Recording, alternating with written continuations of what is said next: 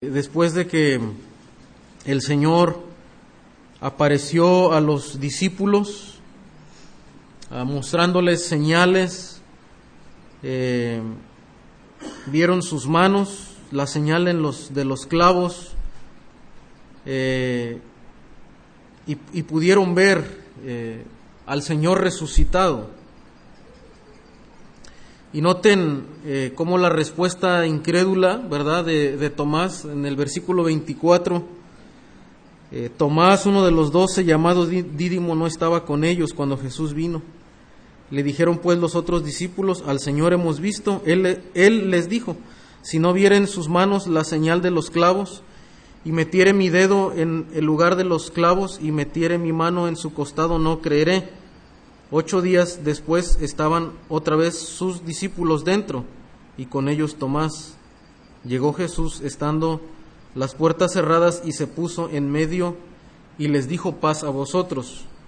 Y luego en el 27, luego dijo a Tomás, pon aquí tu dedo y mira mis manos y acerca tu mano y métela en mi costado y no seas incrédulo, sino creyente, ¿verdad? El Señor le confronta con su incredulidad a un eh, propio discípulo uh, que había seguido al Señor y, desde luego sabemos la, la, condición de Judas, que no era un auténtico creyente, un hijo de Dios.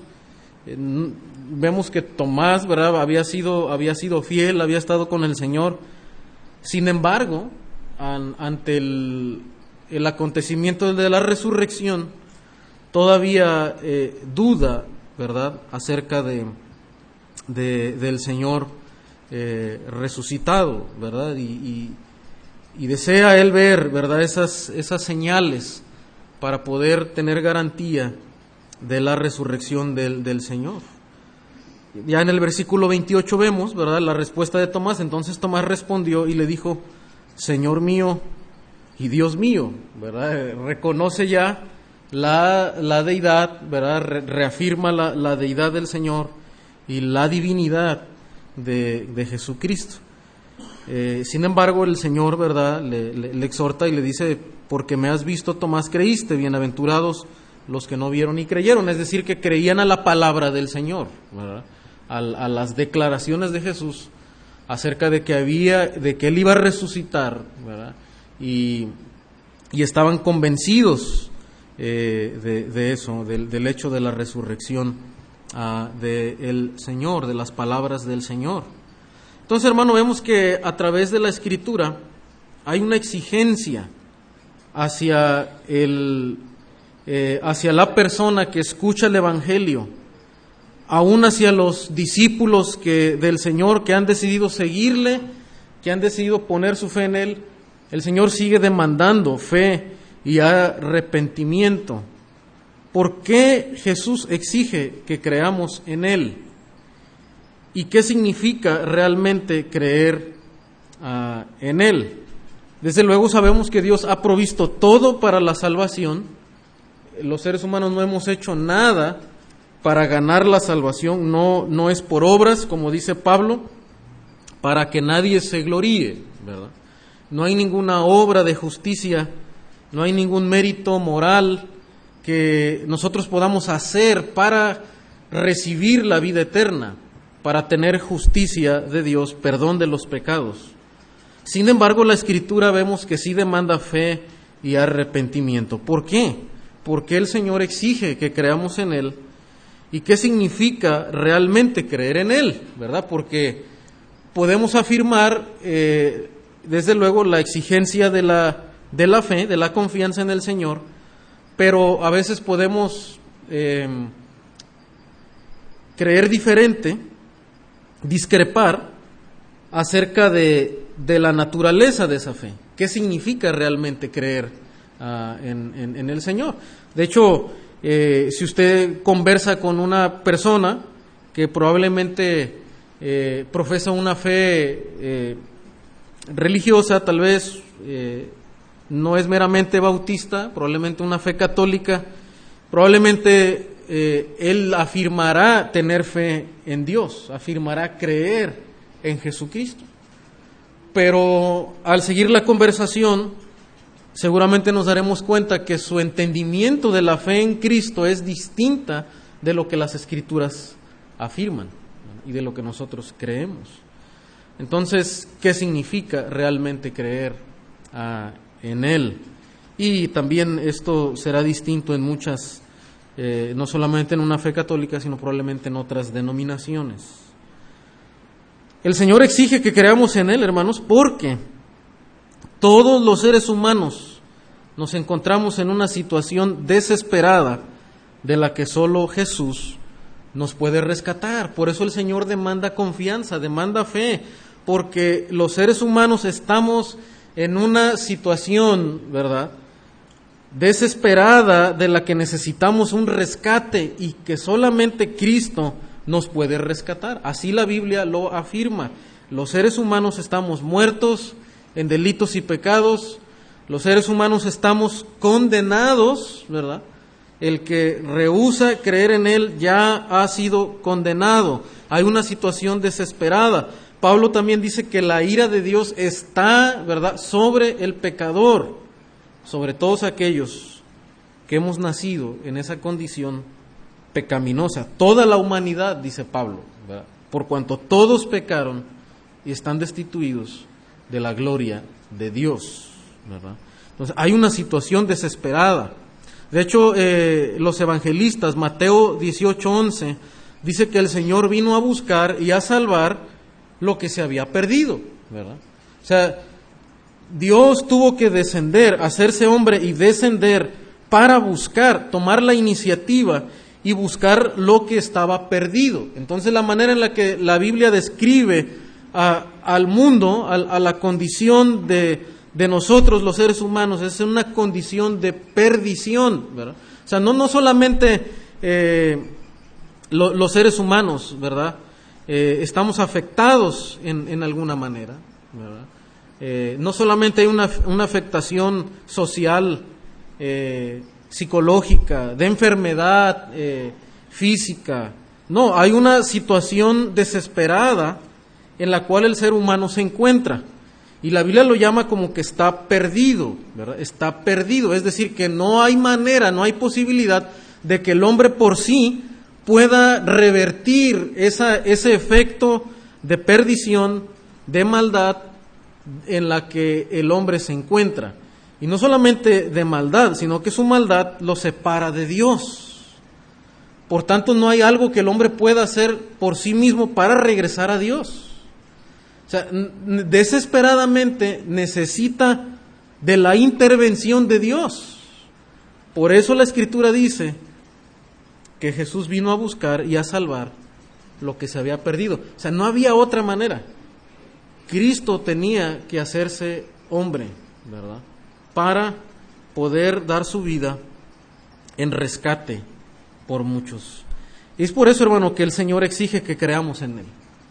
Porque el hombre no puede hacer nada por sí mismo. Entonces, creer ya nos va dando la idea de que es un sentido de confianza, donde el hombre, ¿verdad?, habiendo entendido su estado perdido, su estado pecaminoso, devastador, únicamente descansa y confía, ¿verdad? Pone su fe en los méritos de Cristo y en la obra redentora del Señor. Algunos lo han ilustrado, ¿verdad? Y probablemente usted ha leído en, alguna, eh, en alguna página o en algún libro eh, esta ilustración, buscando ilustrar eh, la manera y la obra de Cristo y la manera en la que el hombre debe responder en fe y en arrepentimiento. Y esta ilustración nos da parte de lo que, de lo que es el Evangelio, nos describe parte de lo que el Señor ha hecho. Dice, eh, dice así, es como si un bombero lo encontrara a usted casi inconsciente en un edificio en llamas que está a punto de derrumbarse. Así es la condición del hombre pecador. Es como estar en un incendio dentro de un edificio ya eh, repleto en llamas que está a punto de colapsar. No, no, hay nada más que pueda hacer, ¿verdad? Usted está inconsciente, no se puede mover, ya ha sido afectado por el humo. Y no hay manera de responder. Entonces lo que hace el bombero es que lo cubre con, su lona impermeabilizada. Y desde luego él, ¿verdad? Sabemos que él lleva su protección, lleva una mascarilla para poder eh, eh, moverse dentro y, y, ser de alguna manera pues no afectado eh, al 100 por, por los humos, por los tóxicos.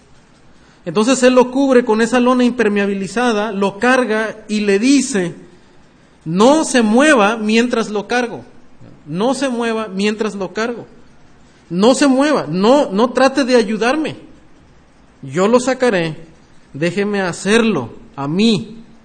Y luego agrega las palabras, ¿verdad? Confíe en mí, confíe en mí. Hermano, esto ilustra de alguna manera lo que el Señor exige del mundo. Es confiar simplemente. El hombre no puede hacer nada. Dios ha provisto todo para la salvación. Él ya dio su vida, Él resucitó para ah, pagar la condena, para vencer sobre el pecado. Y lo único que le dice al ser humano, ¿verdad? Es, mira, tú no puedes hacer nada. Solamente tienes que ah, dejarte ayudar, ¿verdad? Solamente tienes que confiar en mí, tienes que poner tu fe, ¿verdad? Porque yo ya he hecho todo. Eso es lo que Dios exige de el ser humano, hermano, porque esa es nuestra condición. Estamos ahí. De hecho, la, Biblia lo describe como estar muertos, muertos, no, sin poder hacer nada, sin poder responder, ¿verdad?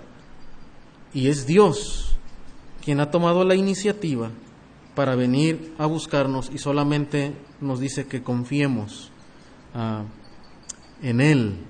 es el llamado, ¿verdad?, de Dios al, al, al Evangelio, a la obra de Dios. La situación desesperada en la que nos encontramos. La Biblia, eh, abundando un poquito, ¿verdad? ¿Cuál es esa situación desesperada en la cual solo Jesús de la cual solo Jesús nos puede rescatar. Note también eh, la misma escritura describe en frases muy contundentes la condición del hombre. Juan 3:16, un texto fundamental para el evangelismo, pero a veces no enfatizamos tanto estas palabras hablamos del amor de Dios, de la grandeza del amor de Dios, de la forma del amor de Dios en venir, ¿verdad? En proveer a su Hijo, en rescate por nosotros.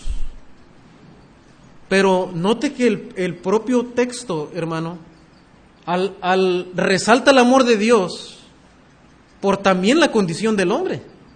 Note, note lo que dice, para que todo aquel que en él cree no se pierda, mas tenga vida eterna. El contraste de la vida eterna, ¿verdad? Al decir mas tenga vida eterna es que el hombre, antes de, eh, ¿verdad? De, creer, el hombre si no cree, se encuentra en una condición perdida, perdida. Esa es la descripción de Dios. El hombre está perdido. De hecho, más adelante, en versículo, eh, en los siguientes versículos, Note, por ejemplo, en el 17 hay una palabra, ¿verdad? También dice condenar. O sea, el mundo está condenado, el, mundo ya está condenado. O sea, eh, la, mente del ser humano piensa, muchas veces, ¿verdad? Naturalmente pensamos eh, que nosotros si cometemos algún pecado nos vamos a condenar. O sea, el hombre tiene la esperanza todavía de que de que puede vivir en esta vida de una manera ética, de una manera moral, pensando en que todavía puede librarse de la condenación. O tienen la idea, ¿verdad? Eh, a veces así tenemos la idea antes de conocer el Evangelio, como que de alguna manera Dios en la eternidad nos va a pesar en una balanza. Y si las buenas obras, ¿verdad?, ganan a nuestros malos actos, pues de alguna manera el Señor va ahí eh, eh, pues nos va a evaluar, ¿verdad? Y nos va a dar eh, el pase a la vida eterna. No, realmente el mundo ya está en un estado de condenación. Y es por eso que Cristo vino, dice, no para condenar al mundo, sino para proveerle la salvación. Porque el mundo ya está condenado. O sea, Cristo nada más vino a mostrarles, ¿verdad? El estado de, de condenación y a mostrarse el mismo como la esperanza para que el mundo pueda ser salvo por él. Pero el mundo ya está condenado. De hecho, en el versículo 18 lo esclarece y dice, el que en él cree no es condenado, pero el que no cree, ¿qué dice? Ya ha sido condenado. O sea, no, no, no tiene que, que pensar en otro pecado más. O sea, ya está condenado, ¿verdad? Así lo describe el Evangelio. Todos pecaron y están destituidos de la gloria de Dios. Entonces, eh, el no creer, eso, desde luego, ¿verdad? Eh, deja al hombre sin ninguna esperanza de salvación. No creer es, lo, es eh, la respuesta del hombre. Y al no creer en el medio que Dios ha provisto, desde luego deja al hombre, hermano, sin ninguna, ninguna esperanza de salvación, porque no hay nada que podamos hacer, aparte de creer. Lo único que podemos hacer en respuesta al Evangelio y hacer, ¿verdad? En el sentido de confiar, de poner toda nuestra confianza en lo que Dios ya ha hecho por, por nosotros. Y eso es lo que el Señor exige uh, de nosotros. Note también, trae aquí este pasaje la ira de Dios. La ira de Dios, ¿verdad? Eh, en Romanos también nos, nos muestra la manera en la que Dios uh, revela eh, su ira para el pecador, para la humanidad uh, pecadora. Entonces, hermano, estos pasajes describen no solamente el amor de Dios, sino que describen esa situación desesperada en la que nos encontramos. Y la respuesta de Dios es que creamos en Él, que confiemos en Él. Dios es justo y su ira se enciende con toda razón contra las actitudes y conductas humanas que denigran su valor, comenta un, uh, un autor, y lo tratan de manera insignificante. O sea, Dios es justo en estar airado contra el pecador. ¿Por qué? Porque nuestras actitudes, nuestra conducta humana denigran el valor de Dios, atentan contra la santidad de Dios. Y nuestra idolatría, ¿verdad? De la que Pablo habla allá en Romanos 1.18, que adoraron, dice, a las criaturas antes que al Creador. Hermano, esto no es un simple pecado, eso en verdad denigra, dice este autor, el valor de Dios. Denigra el valor de Dios. En la mente del hombre lo pone en un valor inferior, ¿verdad? porque el hombre preferimos dar culto a las criaturas antes que al Creador. Y lo tratan de manera insignificante, de tal manera que Pablo dice, no le glorificaron como a Dios, ni le dieron gracias, ni le dieron gracias. Y termina uh, este escritor diciendo, todos lo hemos hecho. Es más, lo hacemos todos los días. Y aunque redimidos y justificados, hermanos, seguimos luchando con actitudes pecaminosas, con conductas humanas que denigran el valor de Dios. De hecho, cada pecado, o sea, cada pecado que nosotros cometemos está denigrando el valor de Dios. Cada pensamiento pecaminoso que no está centrado en Dios, que no pone a Dios por su máximo honor, su máxima gloria. De hecho, no amar a Dios con todo el corazón, que es la exigencia, con toda nuestra alma, con toda nuestra mente y todas nuestras fuerzas, está denigrando el valor de Dios. Y la realidad, hermanos, que somos honestos, nosotros no, en verdad no vivimos en, ese, en esa clase de amor todos los días. Este, estamos en es, persiguiendo eso. Y ese es el estándar que debemos tener. llegar a amar a Dios con todo nuestro corazón, que para nosotros el vivir sea Cristo. Pero la realidad es que estamos en esa lucha y todavía pecamos. O sea, cada pecado que, que cometemos, hermano, está enraizado en la idolatría, en la idolatría, en denigrar el valor de Dios.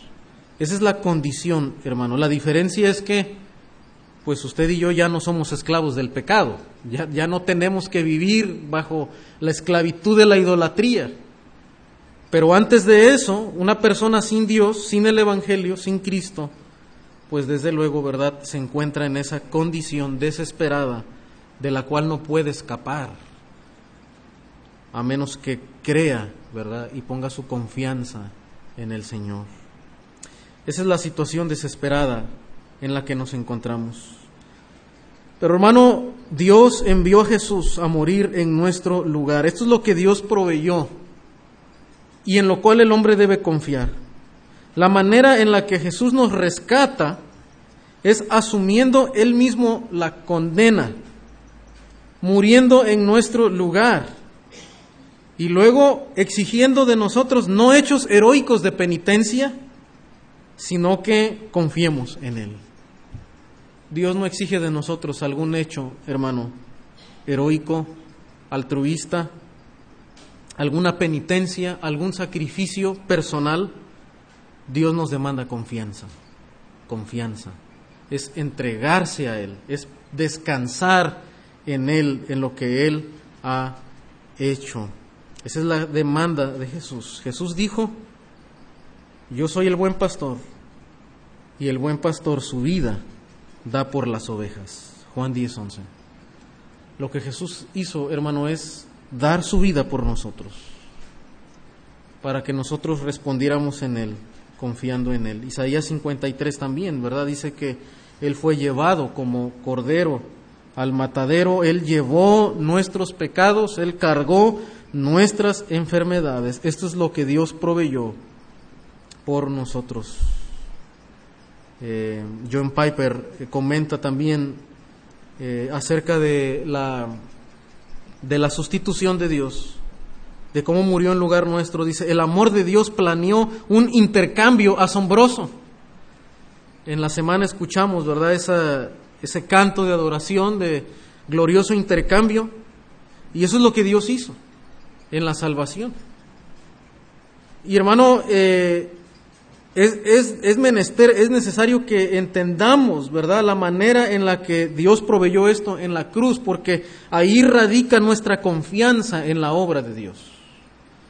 Confiar en lo que Dios hizo en la cruz, en su obra de redención. Y lo que hizo es que proveyó y realizó un intercambio asombroso. Es decir, Jesús soportó lo que merecíamos nosotros para que pudiéramos disfrutar lo que él se merecía. ¿Y qué es lo que Jesús merecía? La vida eterna. Él obedeció, él demostró una obediencia perfecta. Y por tanto, por su obediencia perfecta, él merecía la vida eterna. Pero en el intercambio, el Señor soportó lo que nosotros merecíamos. ¿Qué merecíamos? Leímos hace un rato en Juan, ¿verdad? Condenación, la ira de Dios, ¿verdad? Perdición, estábamos en, un, en, un, en una situación de perdición. Bueno, Jesús soportó lo que nosotros merecíamos.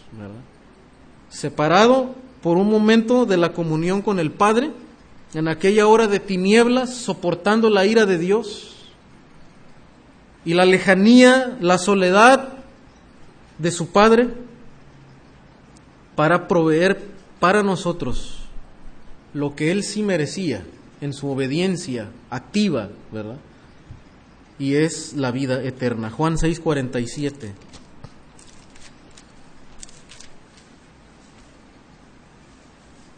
De cierto, de cierto os digo que el que cree en mí tiene vida eterna. Porque hermano, al poner nuestra confianza en Él, recibimos descansamos en Él y recibimos la vida eterna. Pero, pero la vida eterna no que nosotros ganamos, Es la vida eterna que Cristo ganó. Pero al creer en Él, hermano, nos unimos a Él. Eh, eh, eh, la, la confianza en Él, hermano, llega a ser algo tan sublime, y lo hemos visto en Efesios, que poner nuestra confianza en Él es como hacernos uno con Él. Descansamos en Él de tal manera que entramos en una relación estrecha con Él, que recibimos la vida eterna que Él tiene. No ganamos la vida eterna al confiar en Él, al descansar en Él, ¿verdad? Al ser cargados por Él como ese, ese bombero, ¿verdad? Que toma a aquel hombre que está inmóvil, que está inconsciente, lo carga, lo toma en sus brazos y le dice que no haga nada, ¿verdad? Que no se mueva, que Él lo va a tomar y Él lo va a sacar. Hermano, así nosotros, al poner nuestra confianza en Cristo, el Señor nos toma en sus brazos, nos hacemos uno con Él y recibimos la vida eterna. Por eso el Señor puede decir de una manera tan contundente, el que cree en mí tiene vida eterna. Y pasa de ese estado de muerte en el que estaba perdido de condenación, ahora tener la vida eterna que Cristo ganó por nosotros. Y eso es lo que el Señor proveyó. Y en eso es lo que tenemos que confiar, en la vida eterna que Él ha provisto, en el intercambio que Él hizo en la cruz. Y Lucas 8:12 también afirma esto. Entonces, hermano, hemos respondido la interrogante de por qué Jesús exige que creamos en Él. Y hemos dicho que es necesaria esta exigencia porque el hombre está en una situación desesperada y no puede hacer otra cosa más que confiar. Nada más.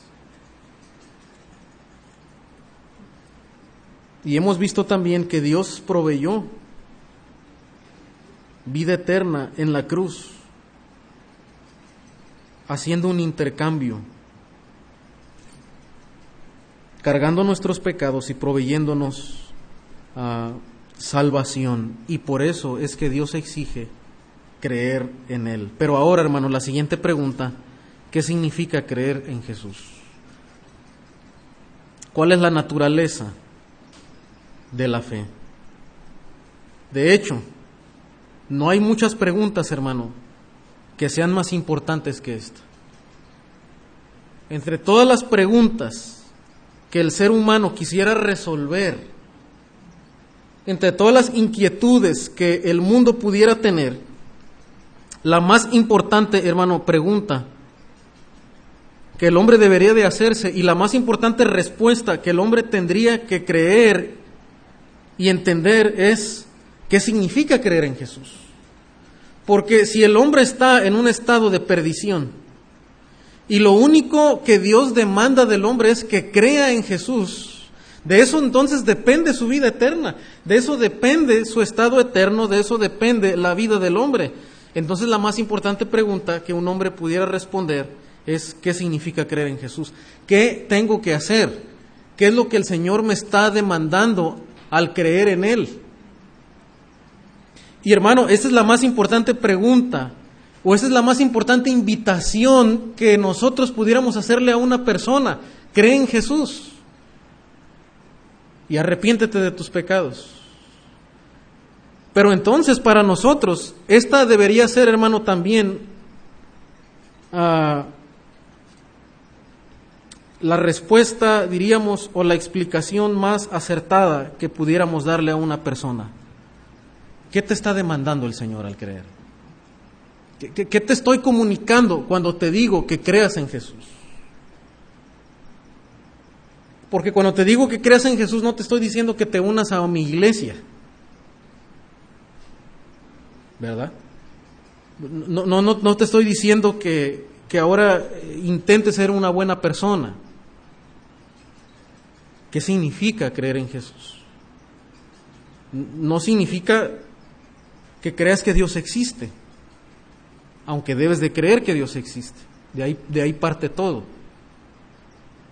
Pero el llamado de Jesús a creer en Él es algo más que eso. Bueno, primero, primero significa, así como vimos en el arrepentimiento, que hay varios aspectos en el arrepentimiento que van juntos, ¿verdad? Así en la fe, hermano, primero significa creer que ciertos hechos históricos son verídicos. Lo vemos en Tomás, ¿verdad? O sea, él, entiende ciertos eventos, ¿verdad?, que, están sucediendo. Él ve las señales, aunque Dios exigía creer su palabra y, y en eso defrauda al Señor, ¿verdad? que él debía creer la palabra de Dios. Pero esa era la tendencia del judío, ¿verdad? El judío demanda señales. Bueno, ve las señales y cree en el Señor y adora al Señor. Hermano, la, fe no significa un salto al vacío.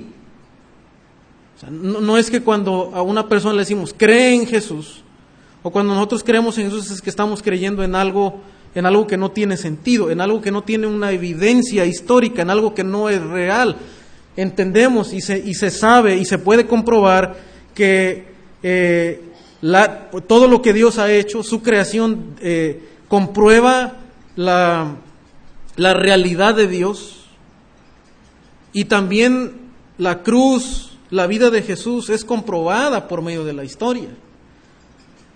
Todo lo que él dijo también, ¿verdad? su vida, es comprobable en la historia. Hay ciertos hechos históricos que son verídicos y se pueden comprobar. No es un salto al vacío, la fe no es un salto al vacío. Tiene bases y tiene contenido.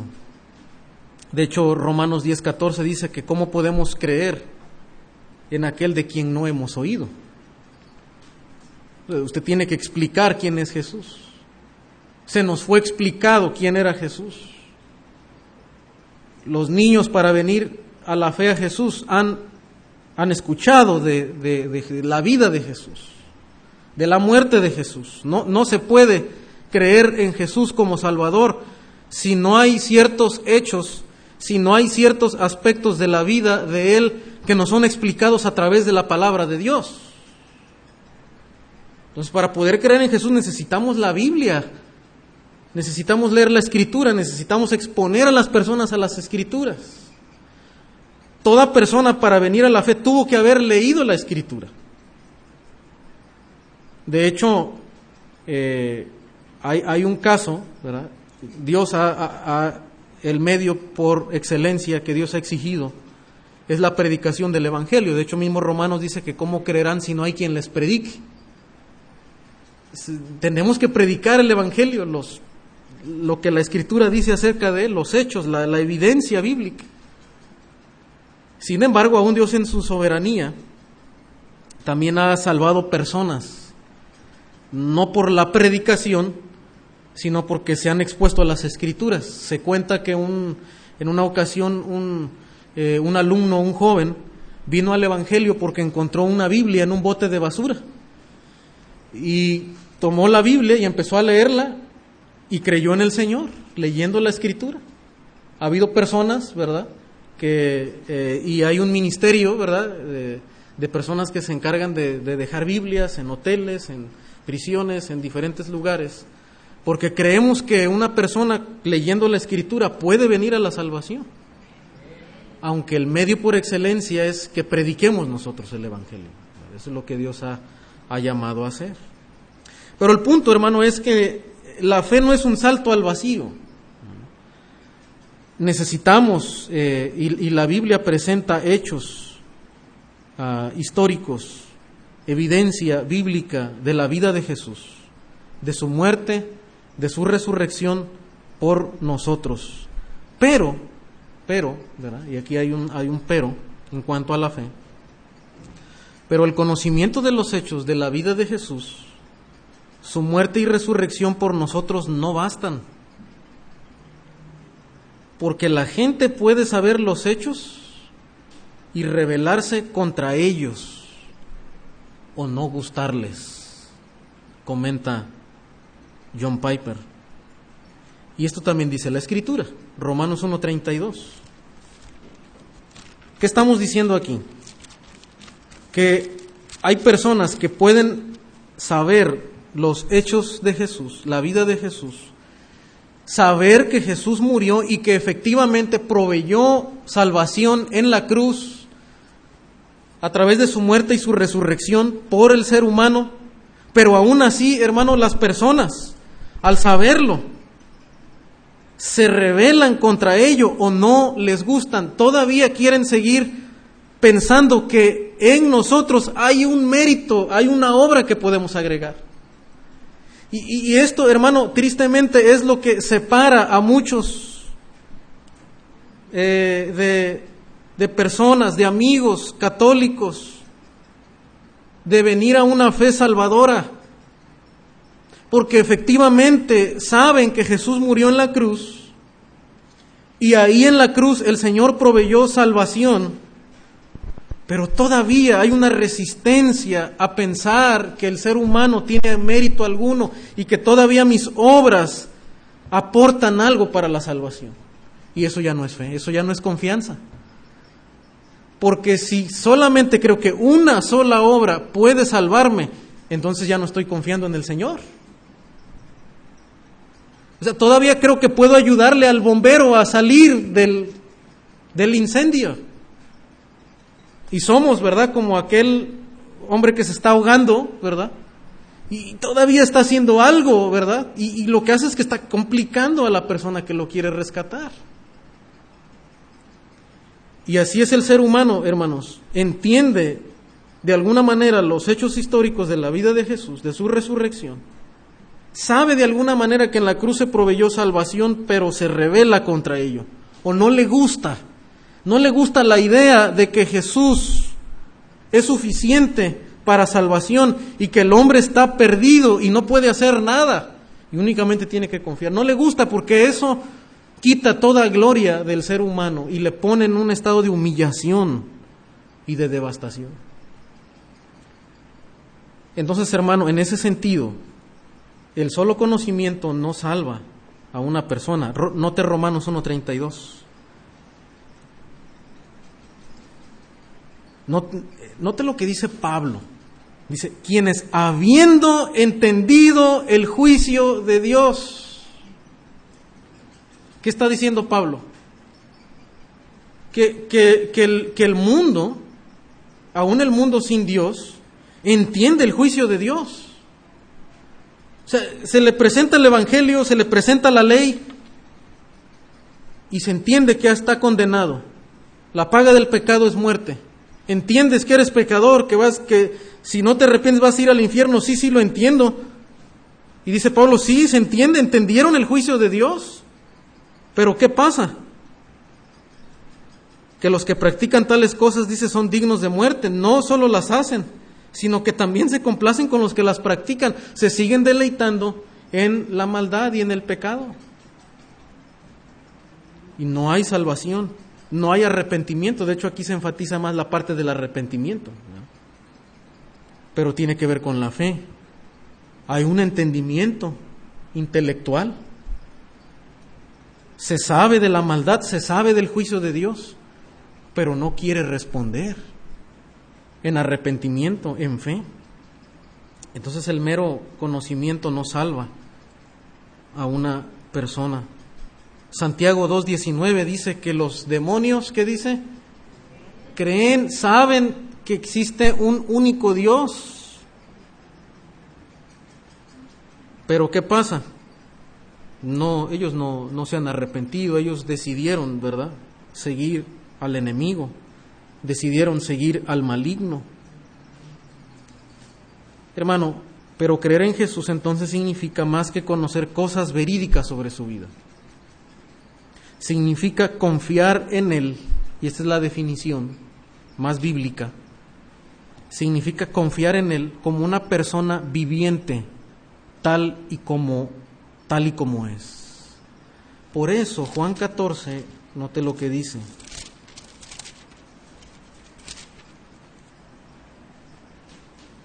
No se turbe vuestro corazón.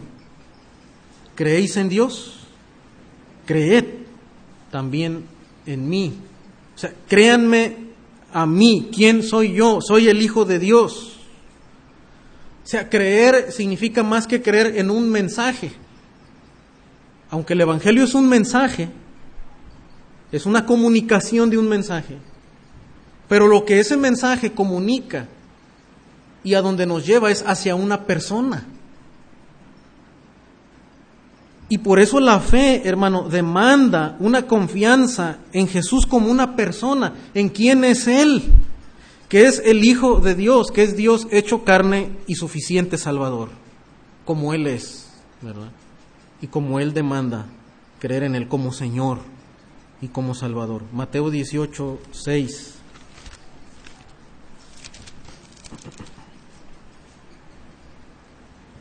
Y cualquiera que haga tropezar a alguno de estos pequeños que creen en mí,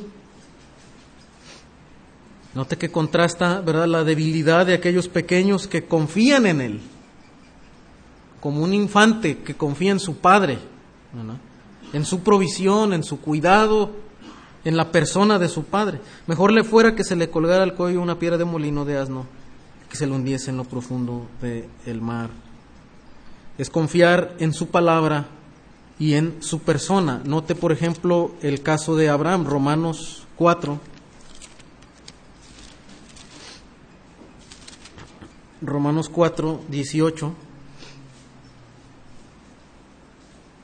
dice que él creyó en esperanza contra esperanza. Y el versículo 19, y no se debilitó en la fe al considerar su cuerpo que ya estaba ya como muerto, siendo de casi 100 años, o la esterilidad de la matriz de Sara. Tampoco dudó por incredulidad de la promesa de Dios. Creyó a la palabra de Dios, creyó al dicho de Dios sino que se fortaleció en fe, dando gloria a Dios. Note que su fe no es una fe que solamente cree en datos. Su fe es activa, su fe al final demuestra y está, está demostrando, ¿verdad? Dando gloria a Dios, confiando plenamente en Dios, plenamente convencido de que era también poderoso para hacer todo lo que había prometido. Confiar es confiar en la persona de Cristo, tal y como es Él, en su palabra, ¿verdad? Poderosa para dar vida. de hecho, la escritura, hermano, cuando describe los, cuando usa los términos de la fe, las palabras que usa, como en Juan, en el Evangelio de Juan 1, un texto muy conocido, dice, más a todos los que le recibieron, a los que creen en su nombre. Note ahí que creer y recibir son sinónimos. Creer y recibir son sinónimos.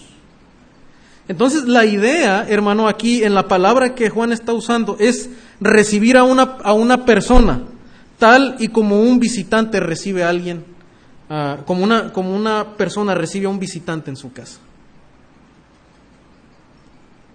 ¿Y cuándo recibimos a un visitante? Porque hay una confianza, ¿verdad? Le permitimos que pase, que se siente con nosotros, come con nosotros, tiene comunión con nosotros. Esa es la idea de la fe. Juan habla de recibir, de recibir. Y eso es creer, eso es confiar en el Señor. De hecho, también las escrituras, hermano, lo usan el llamado a creer de una manera tan descriptiva, tan profunda, como el hecho de beber y venir a Él. Juan 6:35.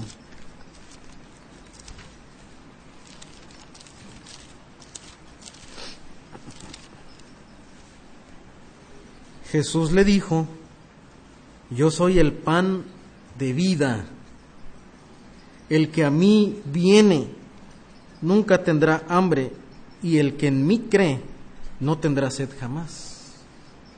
Note que en el mismo versículo dice creer y lo equipara como venir a Él, como acudir a Él. O sea que usted bien, Jesús bien le puede decir a una persona, cree en mí, o bien le puede decir, ven y sígueme. Y la persona puede o acudir a Jesús dejándolo todo y poniendo toda su confianza en Él como, como la persona, como el tesoro de su vida, O puede rechazarle como el hombre rico, ¿verdad? E irse triste amando más que sus posesiones. Es porque eso es la fe. La fe es poner toda mi confianza en Jesús, ¿verdad? Como el mayor valor de la vida, como el Hijo de Dios y como el todo suficiente, de tal manera que el hombre rico bien pudiera, ¿verdad? Si hubiera confiado en el Señor, decir, ¿sabes qué? Yo estoy dispuesto a renunciar a todas mis posesiones porque Cristo me es suficiente. Eso es la fe. Eso es lo que Dios demanda del pecador cuando estamos ahí viéndonos muertos en delitos y pecados y decir, yo renuncio a mis deleites, yo renuncio a mi propia vida para rendirme al Señor. Yo ya no quiero más mis pecados. Yo, ya, yo ya no necesito ese vicio, yo ya no necesito seguir deleitándome en ese, en ese pecado, porque lo único que necesito es al Señor y confío en Él, que Él me va a satisfacer plenamente. Eso es la fe. Por eso el Señor puede decir, cree en mí, ven a mí y, y, tómame, ¿verdad? Como, como el pan de vida, como el pan de vida. O puede decir, como el Señor le dijo a la mujer samaritana, ¿verdad? Que bebiera del agua de vida. Creer en Jesús incluye beber a Jesús, ¿verdad? Metafóricamente, pero esa es la idea de que el hombre está en una situación desesperada, en una sed desesperada, que necesita el agua para apagar esa sed del alma. Y eso significa creer, es decir, saborear y sentirse satisfecho con todo lo que Dios representa para nosotros en Cristo Jesús. Por eso en Juan 4:14, note lo que el Señor le dice a la mujer. Mas el que bebiere del agua que yo le daré, no tendrá sed jamás. ¿Y cuál era el agua que el Señor le iba a dar? Él mismo, ¿verdad? Sino que el agua que yo le daré será en Él una fuente de agua que salte para vida eterna. Mire, y aquí otra vez la idea, hermano, de, creer en Él es como estar en Él. O sea, cuando, creemos en Jesús, nos unimos a Él y Él se une con nosotros, de tal manera que Jesús dice que Él será en Él, ¿verdad? Como una fuente de agua que salte para vida eterna. Por eso podemos tener vida eterna, hermano, porque estamos en Cristo a través de la fe. Y lo que el Señor demanda es decir, ven a mí, acude a mí en esa situación desesperada de sed que estás. E, e, en, ese, en medio de ese incendio en el cual estás, acude a mí, ¿verdad? Y confía en mí. Y sígueme. Y, y únete a mí. Ese es, hermano, lo que significa creer en Jesús. Eso es lo que significa creer en Jesús. Y eso es lo que Dios demanda, hermano, del pecador y de cada uno de nosotros en nuestro día a día. De hecho, no podemos vencer el pecado a menos que nos rindamos al Señor de esta manera. Esta mujer que estaba luchando ¿verdad? con ese pecado de inmoralidad. Fue hasta que entendió quién era Jesús y decidió confiar en Él que pudo dejar su vida pasada. Y, así es en la vida del creyente, hermano. Cada victoria que nosotros queramos tener sobre, sobre algún pecado, sobre el enojo, sobre algún pecado moral, sobre algún, algún pecado de ansiedad, de materialismo, de engaño, de afán, se vence confiando en el Señor. Por, eso el Señor les dice a sus discípulos, no tengan temor, vean a las aves, ¿verdad? porque se afanan por el día de mañana? Crean en mí, ¿verdad? Y no sean incrédulos, no os afanéis y crean en mí. En conclusión, hermanos, y comenta un autor, dice, el ejemplo el ejemplo del bombero que dimos hace un, hace un rato es insuficiente. No es que está equivocado, ilustra parte de lo que el hombre debe hacer al acudir a Cristo, pero es insuficiente. ¿Por qué? Porque no implica relación. De acuerdo a Juan 17:3, dice, y esta es la vida eterna, que te conozcan a ti, y esto habla de un conocimiento relacional. no es como conocer que dos por dos son cuatro, o, la, el efecto de la gravedad. No, es más que conocer eso, es entrar en una relación con Cristo el único Dios verdadero y a Jesucristo a quien has enviado. Entonces el ejemplo del bombero es insuficiente porque no hay una relación. De hecho, es posible confiar en un bombero que usted no admira. El bombero puede ser un adúltero, un borracho en su tiempo libre. Él no pide que usted crea en Él por lo que Él es. Él pide que confíe en Él por lo que Él va a hacer en ese momento, por su habilidad, por su preparación. Pero Él no pide que crea en Él por lo que Él es, porque probablemente Él en su carácter no sea lo que debe ser. Él no le pide que lo reciba. Él le pide, pues tú nada más, ¿verdad? Confía en mí, yo te voy a cargar y no hagas nada. Él no pide que saboree su vida, pero Jesús sí. Jesús sí nos dice, Jesús no solamente nos dice, mira, confía en mí porque yo te voy a rescatar de las llamas del infierno. Eso es cierto. Nos rescata de la condenación. Y hay que confiar en Él. Pero Jesús nos dice más que eso. Jesús nos dice, cree en mí por lo que yo soy. Yo soy justo, yo soy santo, yo soy el Hijo de Dios, yo soy perfecto. Y Él nos, él nos exige creer en Él de esa manera. Él nos dice, yo soy el agua y si tú vienes a mí, yo voy a pagar la sed de tu alma. Y tú vas a encontrar deleite, ¿verdad? De tal manera que el apóstol Pablo puede decir, para mí el vivir es Cristo y el morir es ganancia. Esa es la fe que el Señor demanda hacia Él. Jesús nos, nos pide que lo saboreemos a Él, nos dice, yo soy el pan de vida, yo te voy a satisfacer. O Jesús nos, nos pide también que lo valoremos a Él como el mayor tesoro, tanto que va y vende todo lo que tiene para comprar, ¿verdad? A Jesús. Esa es la, esa es la demanda del Evangelio. Confía en Jesús. Jesús no solo vino a rescatarnos de la condenación, sino para que podamos disfrutar de vida eterna, lo que significa que podemos experimentar todo lo que Dios representa para nosotros en Él. Y este es el llamado diario, hermano, a confiar en Jesús. Hermano, que en esta noche podamos confiar en Jesús por lo que Él es y que disfrutemos de la comunión con Él, ¿verdad? decidamos rechazar todo aquello que nos está absorbiendo. A veces es la opinión de los hombres. A veces es algún pasatiempo, la, ociosidad, el, eh, eh, el darle lugar a nuestra carne, desperdiciando el tiempo en las cosas de esta vida.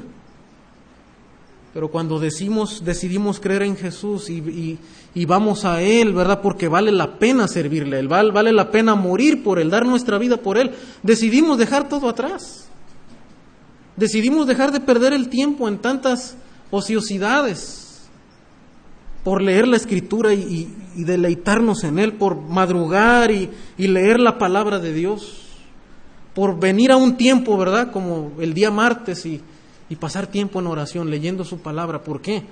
Porque es más que una actividad, es, que nos vamos a encontrar con Jesús. Y decidimos renunciar a todo aquello por estar cara a cara con Él. Y por eso se demanda confianza, demanda confianza. Y es algo que los creyentes debemos de hacer cada día de nuestra vida. Pero probablemente tú estás aquí en esta noche y, has leído la Biblia, sabes de Jesús, sabes que Cristo murió en la cruz por, por los pecados y que Dios demanda que creamos en Él, pero probablemente no habías entendido la fe. Pero ahora has entendido que lo que Jesús demanda es una plena confianza, es que tú te entregues a Él, que dejes atrás tu vida, tu pecado y te entregues a Él confiando en lo que Jesús es y en lo que Él nos puede dar al estar en comunión con Él. Y tal vez en esta noche, por primera vez, quisieras entregar tu vida al Señor. Entonces, ah, pastor, ¿verdad? O hermano, yo no había entendido. La verdad es que había estado en la iglesia y sabía de la Biblia, pero, pero nunca me he entregado al Señor de esa manera. y me siento vacío, no encuentro satisfacción siento que me falta algo, sé de la Biblia, conozco de la Biblia, probablemente vengo a la iglesia, pero sé que algo no está bien, algo me falta. Y probablemente ha sido eso, que, que en verdad no has puesto tu confianza en el Señor. No te has arrepentido y has girado para recibir al Señor. Y probablemente en esta noche quisieras dar ese paso. Yo le animo que se acerque a alguien, hermano, algún hermano al, eh, al pastor o, o algún otro hermano para que usted pueda tomar esa decisión y entregarle su vida al Señor. O probablemente estando a solas, antes de acostarse, que usted pueda encontrarse cara a cara con el Señor y decida ahí a renunciar a su pecado, confesar su pecado delante de Dios y entregarse a Cristo como el Salvador, como el dueño y Señor de nuestra vida. Pero no deje pasar mucho tiempo, ¿verdad? No, no dejemos pasar mucho tiempo. Es necesario, hermano, estar en comunión con el Señor. Recuerde que el que no cree dice, ya ha sido condenado.